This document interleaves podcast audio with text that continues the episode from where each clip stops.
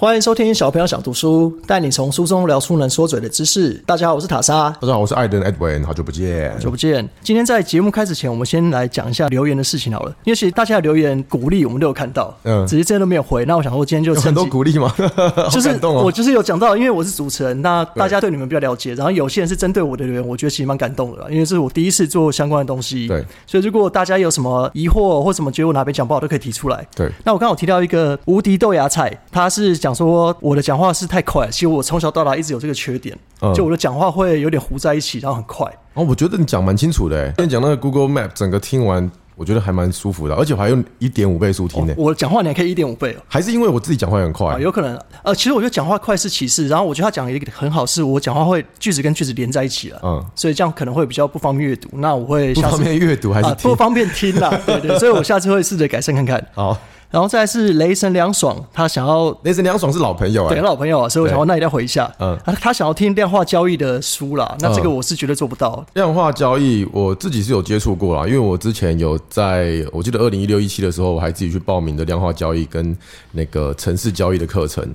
那其实量化交易简单来说就是把一个交易一个 idea 分拆成不同的面向，用不同的面向它跑出来的数据去做推估。简单来说就是啊，比方说筹码是一个，大盘是一个，期货的多空部位是一个，然后公司的月营收年成长是一个，月成长是一个，反正它就是分成很多很多个数字，好，那就就是很多量跟数字嘛。那他们只要呃，比方说十个呃 parameter，就是十个 factor，只要成功六个我就进场。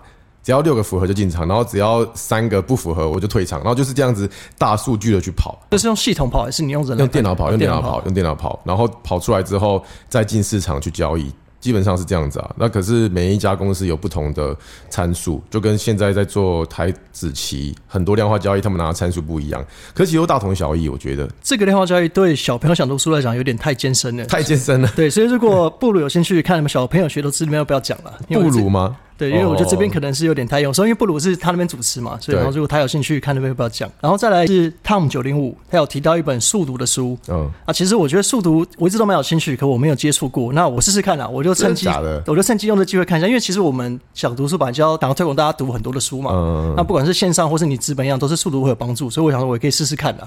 你说你试试看，我试试看读读看 速读，对，可是我刚刚我稍微研究了一下，我觉得可能有点难讲。那马上我先把书看完，那如果我真的觉得适合分享，我再讲给大家听。我觉得我们都有具备速读的能力耶。因为我看漫画看超快哦，对，漫画那个算速度，而且我可以看到这一章，我就知道下一章要演什么，这算是超 超越的速度吧？我想说，不是，那算速读吗？然后这个绝对会死掉，这个已经超越，你还没读到我就会，这也算速读的一种吧？因为我在看漫画的时候，不都是看一格，然后之后用眼睛这样子爬过去，你就知道他这一格在讲什么。就算它那个字很特别哦，呃，速读其实有个概念，就是它的字，even 是乱数排列。比方说，今天天气很好，我去吃午餐。太阳很大，他如果把它改成今好天太阳大，午餐吃出去，就是你这样子眼睛看下去，你就大概知道说今天天气很好，我就去吃午餐这样子。我有听过这讲法，大概是这个概念。就是其实英文跟汉字都一样，它的顺序其实不会影响你的阅读，就它会稍微改一点，你其实你根本看不出来。对啊，英文也是啊，英文就是一次看一整排字嘛，对不对？然后你会在头脑里面拼起来。哎。这跟刚我刚刚看的有点关联哦。哦，真的吗？对我刚刚开始看了就对了。我稍微有上网看一下，然后他除了这个以外，就是他说人的眼睛其实，你还好吗？太激动了。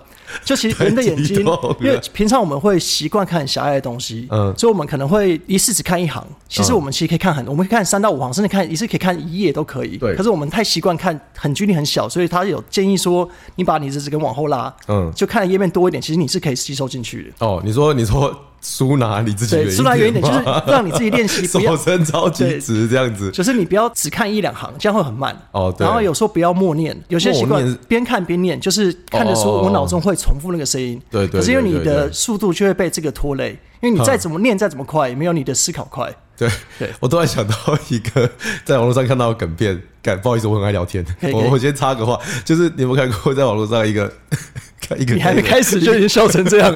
哎，等下如果不好笑，我会很尴尬哦。就是有一个黑人，然后他们在才艺比赛，就只有三个评审坐在前面，他就说我可以在一分钟之内把这本什么一秒钟之内把这本书读完。然后之后他就这样子，就把那个书翻完了。然后评审就说：“那请问这本书在讲什么？你记得吗？”布鲁在笑，布鲁在笑，你知道你知道他讲什么？然后评审就问他说：“哦，好，所以你读完这本书了，那这本书在讲什么？”他就说：“我读什么？”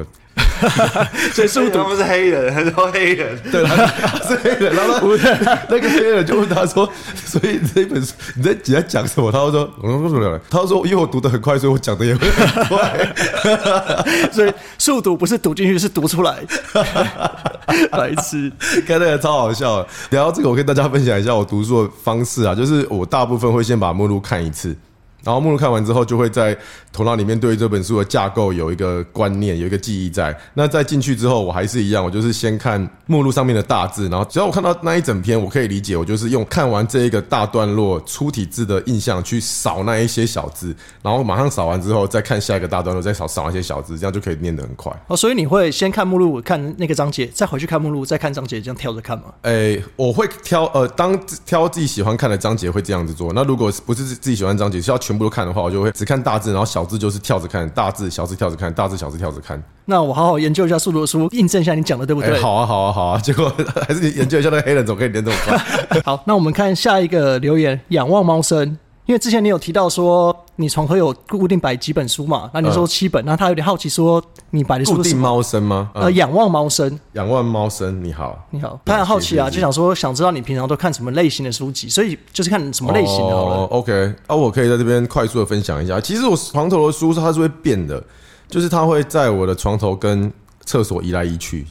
哦，所以便不是换书，只 是你就拿过去懒得拿回来。就大便的时候会放在厕所，然后看完之后就放在那边。那最近累积的比较多是那个杂志，杂志财经的吗？哦，对啊，财经的杂志，上周或是先探，因为那个呃朋友有订，然后之后我都会去看他上一期的。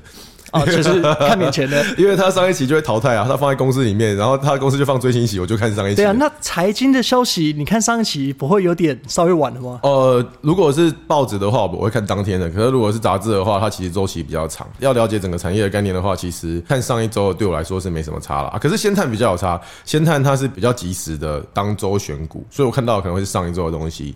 哦，最好可以 review 一下，看这些讲的问题。对对对对对对。啊，其他的什么呃万宝啊，或者商周啊，那个就比较 sector wise，就是比较产业面的那个就可以玩一个礼拜看都没差。等于你平常看书还是以财经相关为主。哎，对，那我可以分享一下，我现在床头的书就几本啊。第一本就是万年放在那边的《韭菜求生改造散户脑》，小朋友学投资那个在二零二一年出的书，经典。对，然后再来的话就是《金钱的秘密》，它是金圣浩写的。然后再来的话是专注力，就练习专注力。它是比较类似正念禅修，然后它专注力不是说你要工作很专注或者是什么看书很专注，它就是教你在做什么事情都很 focus 在当下。那那个专注力可以在经过时间的推移跟累积，你就可以对于呃某些事情看得比较透彻，而且可以很快的有反应。然后再来的话，就是之前有分析过的，还是在床头，因为那个塔莎叫我回去看床头那几本，我就回去回去看了一下，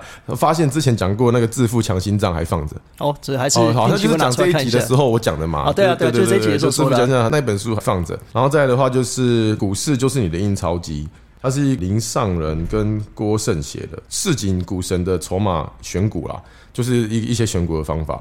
然后最后一本的话就是格局。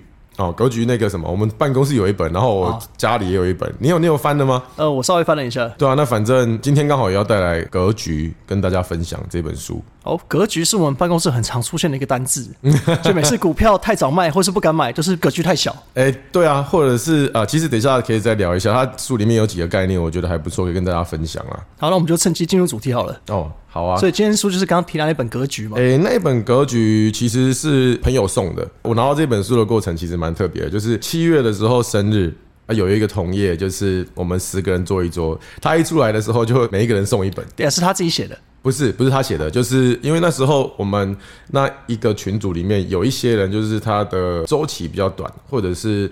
有一些小朋友，他会小单位的吹来吹去，我我可以理解啊，因为我小时候也是这样子，不是我现在玩的那种当冲哦，因为打 tick 你会很大笔进去嘛，然后很大笔进去赚的趴数比较少，可是小时候就是在他们所谓的格局比较小的时候，我可能会把我在玩股票的金额反映在我的生活里面，所以我在里面的格局就会变成我生活的格局。被它变成说我赚一百块，哇，这个是五碗卤肉饭了，所以我可以走了，类似这一种观念。那他就把这本书带来跟大家讲说啊，你们这些小朋友就是把这本书念完再说啦，不然的话，你们的格局那么小，永远只是在面几千几万块，你就上不去。不如前线也贴一张图，就是像您股票赔了赔两万，会觉得正常波动。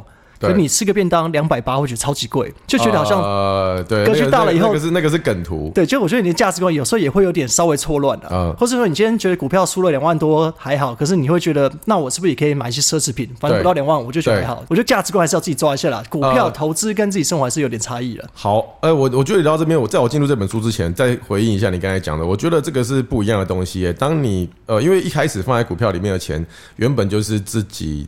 另外存下来剩下的钱嘛，所以就算那一笔钱，就是之前在凯瑞也很常讲到，你拿来投资或交易的钱，就是它不会影响到你的生活。那不会影响到你的生活的话，你就不会有什么价值观错乱的问题啊，因为它就算整笔消失。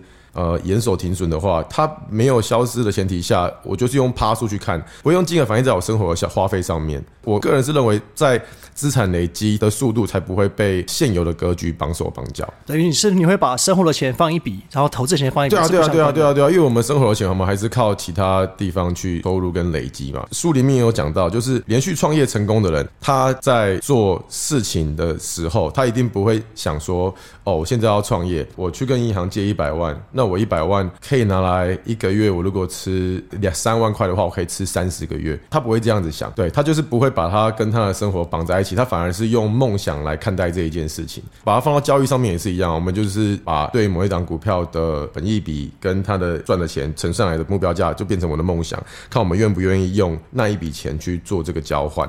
这个其实算是公私分明了，就是哎，对，算是公私分明啊。对，可我自己连公私不分了，因为像有时候我可能股票觉得好像行情不错，我会把我生活上的钱也拿进来 all in 这种感觉，所以这个时候我就会有点压力，会觉得说我就分不清楚了嘛，我就分不清楚这笔钱到底是生活费还是投资的钱。对对，所以我其实我也建议大家不要这样了，因为像我这样的心情，我会觉得说今天赔了五千，会觉得说哇，这五千我可以吃多少东西，因为我没有把账分出来。这样子的话，在交易的过程中心会很累。对，这就会给自己很多无形的压力。像你可能正常来讲，你投资可能赔两万，你不痛不痒。可你的生活费今天突然喷了两万，你超痛啊！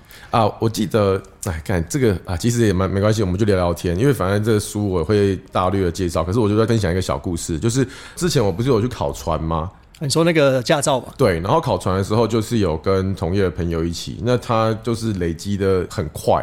那当然我们都有一个能力，就是做好停损。我就很好奇，我就问他说，到底为什么你总是可以压这么重？然后他，我就看他，呃，不管是上去或下来，他就说啊，反正就是看爬树啊。他其实他那时候就淡淡的说了一句话，他就说，就算我停损这些钱，会影响你生活吗？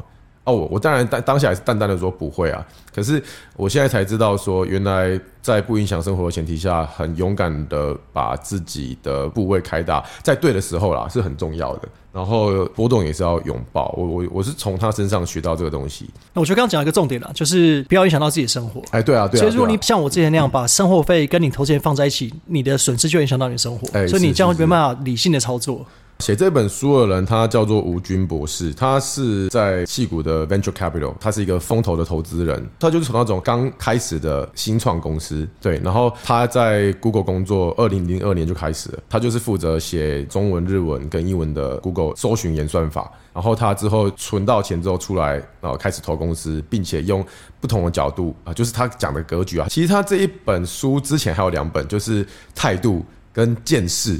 名字都要这么帅，对，这是两个字。他的书书名都两个态度、见识，然后第三本是格局。那他就是用格局的角度来跟大家讲说，其实我觉得他有点像心灵励志。他讲的东西或许很多人都会知道，只是他用一个更结构的方式，加上几个他自身或是身边的例子，告诉你说，格局大小在对于你生活拉长，就是时间拉长，对你自己有什么改变？我觉得那是蛮有趣也蛮重要的啦。而且它里面还有一个我觉得很有趣的公式。成功的几率加上时间的累积，加然后再乘上格局的大小，它就是你的成就。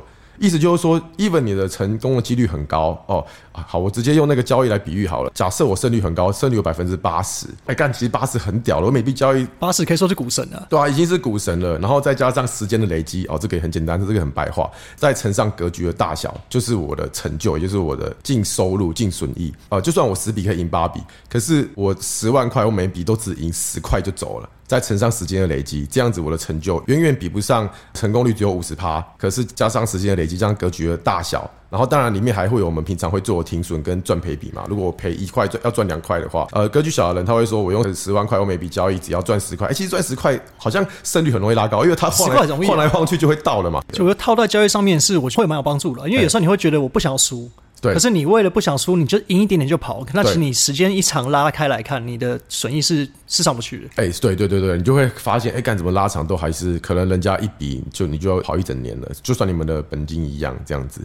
好，然后其实这个东西也发生在很多现实的交易圈身上啊。我们生活，你看我们身边不是听到很多他们的来回都偏比较大。我们在我们用一般人的角度。你看，就是就是我格局还比他小嘛，我就我用我的角度看，even 我的本金比他大很多，可是我觉得说，为什么你可以来回这么大？然后像什么几百趴在跑的？哎，对啊，对啊，对啊，对啊，那个那个真的是蛮猛的。可是像我就是做不到，那当然也牵涉到，那可能就是我格局真的比他小，那还是要找出自己的舒适圈啊。哎，看我我这样讲起来，我突然被这本书反省了，因为它其实里面有讲到一点，就是说你要勇敢的踏出舒适圈。因为你要把格局变大，你就是不能坐在原地做原本的事，接纳原本的波动，接纳原本的风险。你的格局没有变大的话，你就是永远在这边。所以他书里面有鼓励说，你要踏出舒适圈。我觉得这是蛮重要的。又拿我自己比喻的话，如果我就以前当冲的量，或是以前交易的大小，我我就满足于现状的话，我如果不积极的，就是很痛苦的去多认识一些我原本不认识的人，其实认识的痛苦跟培养的过程，干我跟布鲁讲过，其实是超级累的。就像他的个性就是不想逼自己做这件事情，可是我就会逼自己去。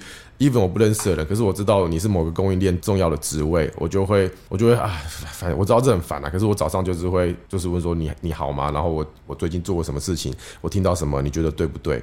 然后他觉得对不对之后，我再拿他的东西去跟别人对不对？其实这个东西这过程是超级烦，就是哦，我们不是同一天认识一群人吗？哦，对啊，对啊，我现在跟他们每个都变超熟，可是你还是我还在舒适圈里面，对，你还就你就是一个都没有没有跟他们聊天嘛？对对，可是其实那蛮烦的，而且你还要常常花自己的时间跟金钱去跟他们做做去玩弄了。对对对对对对对对。可是呢，呃，我以前比较少做这个事情，因为我以前就觉得说我看图 trade 或者是看数字就很就很舒服了。可是对于我来说，如果我真真的要把格局或者是波动的承受变大的话，我需要多一点产业上面知识的辅佐。可是呃，如果没有那一块的话，我或许无法把自己的波动变这么大。哎，我觉得这边讲到道理，我打个岔。就是你要把格局做大，是当我们的目标嘛？可是不是说我今天本来两千停损，我觉得无脑说好格局很大，我就拖到五万才停损。不是不是不是，这完全是错误的。对，所以你风险要顾。然后第二个是你格局能大，就像艾德讲，你能格局大是你要有自信。那自信怎么来？是你有些资料辅佐，不是我今天无脑明天睡醒说好我格局超大，我不停损。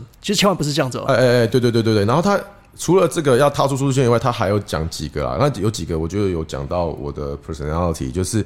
他说不能让悲观打击自己，因为他就是讲说，哦，其实很多，其实你在。做这一整个格局放大的过程中，就跟我讲的一样，他其实是会痛苦跟失败的。你中间会经历悲伤或是难过，就像他花了很多钱去辅佐一间新创公司，或者是把钱投进去，可是他倒了之后，他会不会因为这一件事情而不敢做下一个类似金额或者是更大金额的投资？他就不会这样子做。那中间有很多，他我觉得他用的方式有点像我之前在训练自己赔很多钱的时候调整心态的那些正念的方式。那细节就不赘述。还有一个我觉得也蛮特别，就是谦逊。智者的见识就是不耻下问跟学习，因为很多时候到某一个地方的格局会卡住的原因，是因为我们觉得自己够厉害了，够强了。觉得有一些前辈很厉害，就是 even 他比我们操作金额大超级多，可是他还是叫我哥，哎，他就说哥，请问怎样怎样怎样怎样。就一直有很想要学习的心态，对对对，他永远都在学习，我都觉得哇，我真的超佩服你的。而且有时候我到外面很晚回家，在看筹码的时候，他已经是那种哇百亿大户了，可是。Even 一两点，我在线上我整理出来的东西，我丢给他的结论，然后他就马上回我说：“我靠，你怎么还还醒着啊？”所以他不会觉得我现在很厉害了，就把时间做其他事。他是认不认真投入在这个上面？从来不会。而且就像是我会带我跟研究员去见同业的时候，他大可以不用自己去。就像我现在有时候有一些场位不会自己去，可是他就是一直自己去。他就是觉得说，这些人总是有我可以学到的东西的地方，他就是到现在都没有停过。我真的觉得他会成功，真的不是没有原因。对啊，就成功就有他的道理啊。对对对对对，而且他透过不断的跟智者，他里面是叫智者啊，谦虚的跟智者学习，不要悲伤，扩大自己的格局，然后走出舒适圈。我觉得这几个就就直接反映在我那个大哥身上啊，对我来说是蛮值得学习的。哦，他真的有做到里面的格局，哎，真的很，他就是那本书的代表。对，重点是他因为做了这些东西之后，他很 firm，他一个东西他 check，像我 check 一两个 source，那只要股价一出现变化的时候，我信心会动摇。可是因为他 check 五六个，他反而是下来之后一直买，一直买，一直买，一直买。就像那时候我们不是有玩那个 RFID 尾桥吗？他们要变成接近大股东，然后当股价七八十的时候，他还是一直买，一直买，一直买，然后一直到涨上去喷上去一百四、一百六，他说：“哦，我已经买到放到，我已经几乎忘记我我这张股票，可是我知道它很好。”因为我呃在做功课的过程中，它是一个很可以让我安心